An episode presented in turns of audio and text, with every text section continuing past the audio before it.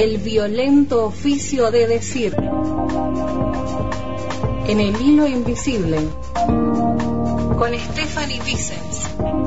Guadalupe Lazzaroni y Daniel Sanz.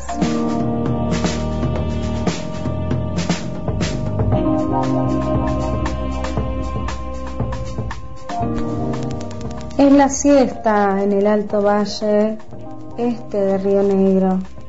Estoy en Fisque Menuco y puedo reposar mi cuerpo en un sillón y dormitar por unos minutos.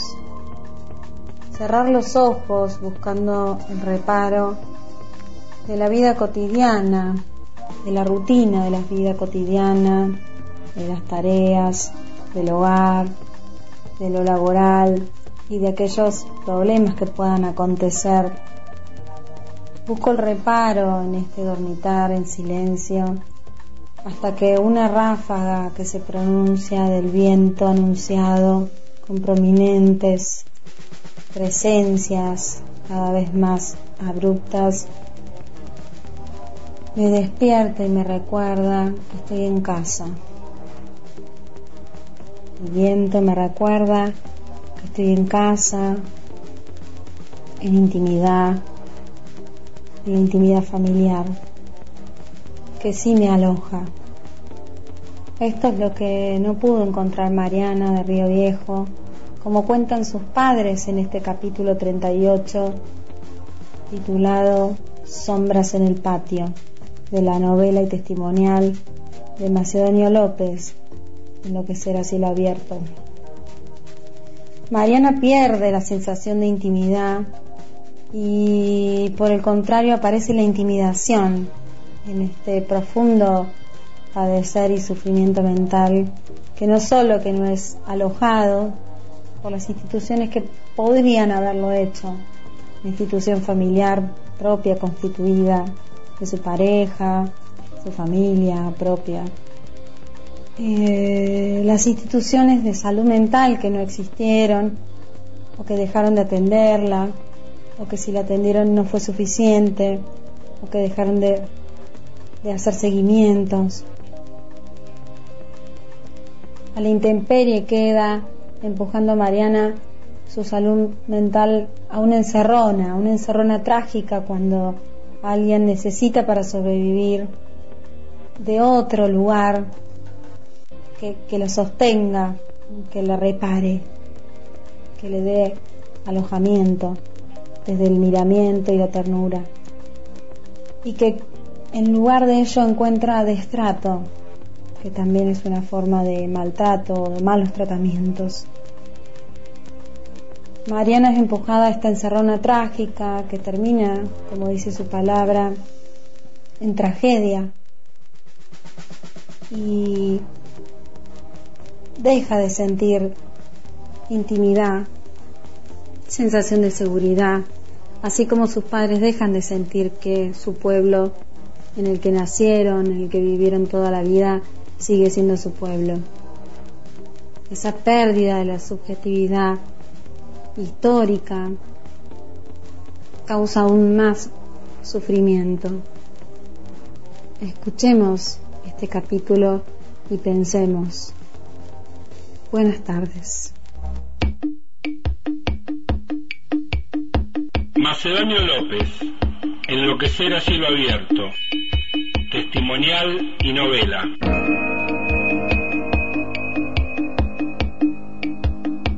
La peor parte de tener un trastorno mental es que la gente actúa como si no lo tuvieras. Guasón, Phillips y Silver, 2019. Parte 4. Cinco niños muertos en Río Negro. Capítulo 38. Sombras en el patio.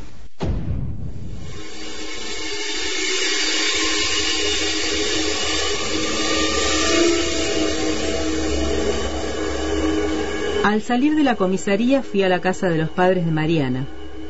Me invitaron a matear en la cocina. La mesa tenía un mantel de hule beige con flores rojas y verdes gastadas por insistentes limpiezas. Un té de manzanilla. Recordó Juan que le había dicho a su hija la tarde anterior a la tragedia. Haces un té, lo dejas enfriar y con eso le lavas la colita. Debe ser la alergia al pañal. Vilma me acercó un mate y agregó Por eso también habían ido al hospital a la mañana, por el bebé y para ir a salud mental. Volvió a frotar el repasador sobre las flores impecables. Yo le insistí a Mario, le dije que no dejaran de ir a salud mental. Y no, volvieron con una crema para el bebé y de salud mental nada. Yo le dije a Mario. Me quitó el mate antes del último sorbo y dijo alargando las vocales. Pero Mario, ¿cómo no la hiciste ver? Vilma miró hacia el patio por donde entraban los últimos reflejos del día que dibujaban claroscuros en las paredes. En las fotos de niños y de mujeres con bebés, en los dibujos infantiles que cubrían la heladera. Y después Mario se fue a trabajar al campo. Dijo Juan. Se iba y volvía el sábado. Ella estaba en la cama esa tarde. Decía que le dolía la cabeza. Por eso no hablaba y con ese resfrío tremendo. Había estado lavando la ropa en la pileta abajo de ese solazo. Vilma se abanicó con ambas manos. Y con el calor que hacía pero igual hacía días que estaba callada. Nos preocupaba que estuviera volviéndose eso. Estaba callada, dijo Juan. Y con el bebé en la cama de ella, los otros nenes jugaban en la pieza de ellos, y yo le dije, sacale el pañal. Déjalo desnudito al nene. Vas a ver cómo mejora con la manzanilla.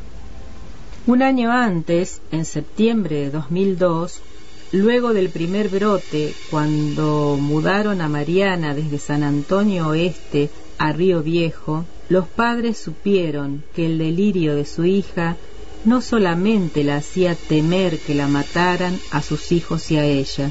Las obsesiones rodeaban a Mariana. En el programa de Tinelli se burlaban de los nombres de sus hijos, la espiaban y pasaban grabaciones por internet. Mario la engañaba y se iría, dejándola a ella y a sus hijos le quitaría la casa del plan de viviendas que estaban iniciando en Río Viejo. La amenazaban cada vez que la radio pasaba el tema musical del verano. ¿Quién dice que no duelen las huellas en la arena? Tu huella el mar se la llevó, pero la luna sigue ahí. Pero esa luna es mi condena. Vilma cambió la yerba. Me di cuenta que no les hacía preguntas, como si hubiera olvidado mi trabajo de perito de la defensa y necesitara sencillamente acompañarlos. La casa que estos padres habían levantado era humilde pero fresca. Terminaba un día caluroso de noviembre. Estaba atardeciendo. Acá siempre decimos a la noche refresca. Y a veces no pasa. A Vilma lo que no se le pasaba era la bronca. Hacía dos meses de las muertes y ese mismo día, por la mañana, se había cruzado en el centro con la chica que daba los turnos en salud mental y ella no la saludó, le apartó la cara. Ahora resulta que la ofendida es ella. Vilma dice que le cuesta salir, que ellos son de río de toda la vida y que la conoce todo el pueblo. Le da bronca las cosas que dijeron que Mariana los descuidaba a los chicos, que el nene tenía llagas en el cuerpo, que había sangre, y hasta de veneno se habló. Vilma acomodó la yerba en el mate y con un movimiento rápido agregó una pizca de azúcar. Cebaba pero no miraba lo que hacía. Tenía la vista en la puerta que daba al patio por donde entraba el alivio de las primeras sombras. La mujer recordó cuando el año anterior se enteró del último embarazo de su hija, Mariana le había dicho, ¿Vos sabés que estoy embarazada, mamá? Me quedé embarazada. Ay, Mari, otra vez, hija. Y bueno, no te pongas mal. Lo que pasa, Mari, que ya tenés cuatro chicos. Y bueno, pero ¿no te gustaría tener otro nieto que sea de Río Viejo? Sí, no es por eso. Pero lo que pasa por ahí, tantos chicos y eso, pero bueno. Vilma siguió mirando hacia el patio, donde habían jugado los nietos que ya no estaban miraba las sombras que guardaban la memoria de lo que contaba. Porque a ella le encantaba estar con los chicos, es más, yo le pedía siempre que me diera el Jacinto. Repasó el mantel muy cerca de mi mano. Si bien es cierto que Julio era mi debilidad, porque era el primer nieto varón y yo le decía, ¿por qué no me lo das al Hassin? Dámelo para tenerlo yo. No, no, los chicos tienen que estar todos juntos con su mamá. Había dicho Mari. ¿Cómo te lo voy a dar? Lo llevo de día y te lo traigo a la noche. Otra vez me iba a sacar el mate. Me apuré a terminarlo. Porque el Hassin es muy pegote con su papá, yo le decía. Pero mamá, no, los chicos tienen que estar todos juntos, no. La mujer hizo una pausa, bajó el rostro y se tapó la boca con la mano. Luego, bajando la mano hasta el pecho, agregó. Así que ella iba, paseaba en mi casa con todos los chicos, estaba todo el día así. A veces se quedaba toda la tarde y después le acompañábamos a la casa y todo. Pero bien, ahí estaba bien. Miró a Juan, que tenía la vista fija en mis manos y asentía con la cabeza. Ella, ella estaba bien, estaba contenta, nosotros estábamos contentos, yo le decía, ¿viste Juan? La Mari volvió a ser la Mari de antes. Con la Mari de antes, Vilma recordaba que su hija, en el momento que supo del último embarazo en diciembre de 2002, había dejado de delirar. Gracias a los insistentes pedidos de Vilma, Mariana había realizado tratamiento psicológico y psiquiátrico muy corto tiempo, apenas tres meses. Luego, el psicólogo que la atendió fue trasladado. Le retiraron la medicación y desde salud mental abandonaron las visitas domiciliarias que proponían el programa de atención hospitalaria. Durante esos breves tratamientos notaron la mejoría. Un mes después del nacimiento de su séptimo hijo, Mariana ahogó con las manos a los cinco niños. Macedonio López, Enloquecer a cielo abierto, testimonial y novela.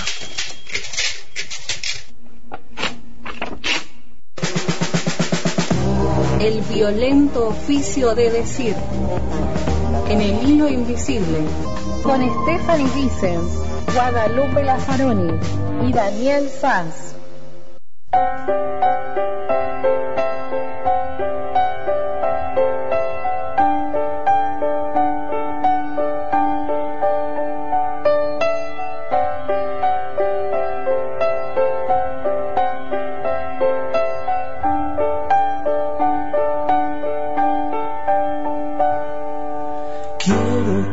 Te duermas como un sol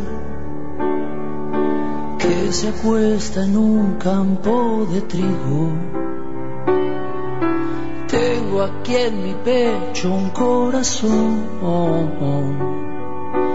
igualito al hueco de tu ombligo. ¿Sabes quién temblaba cuando ibas a nacer? Sabes que pensé que por ahí no ibas a poder. Sabes quién te puso en el pecho de mamá.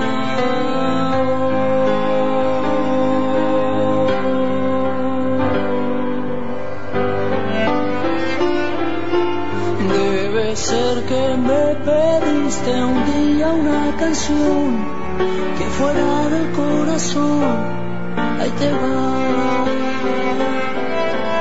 Vamos a correr un rato, que hay tiempo no más, hay tiempo no más, todo el tiempo.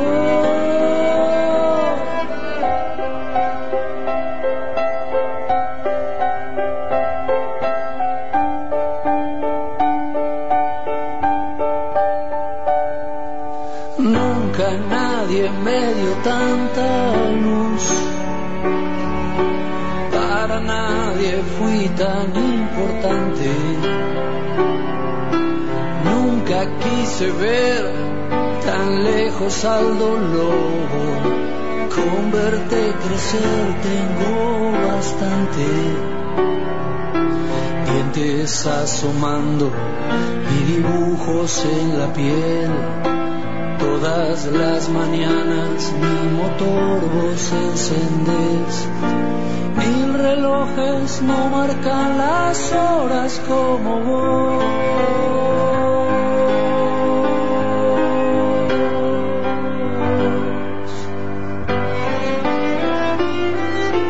Debe ser que me pediste un día una canción que fuera del corazón hay temor.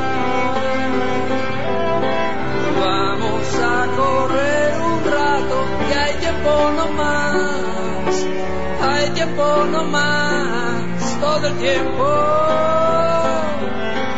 Vamos a besar la nieve y vamos a volar. Vamos a besar este cielo.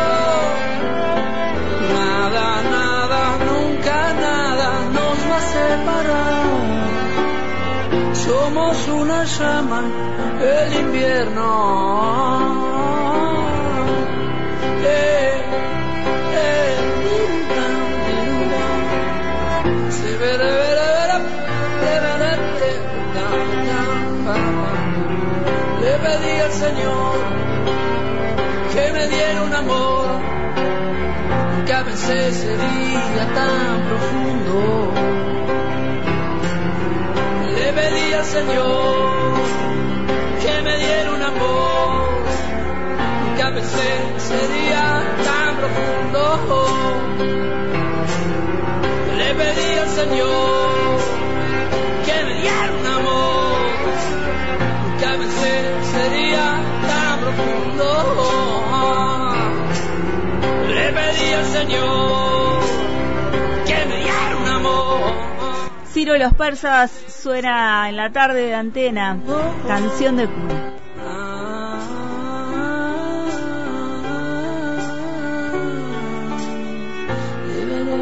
El hilo invisible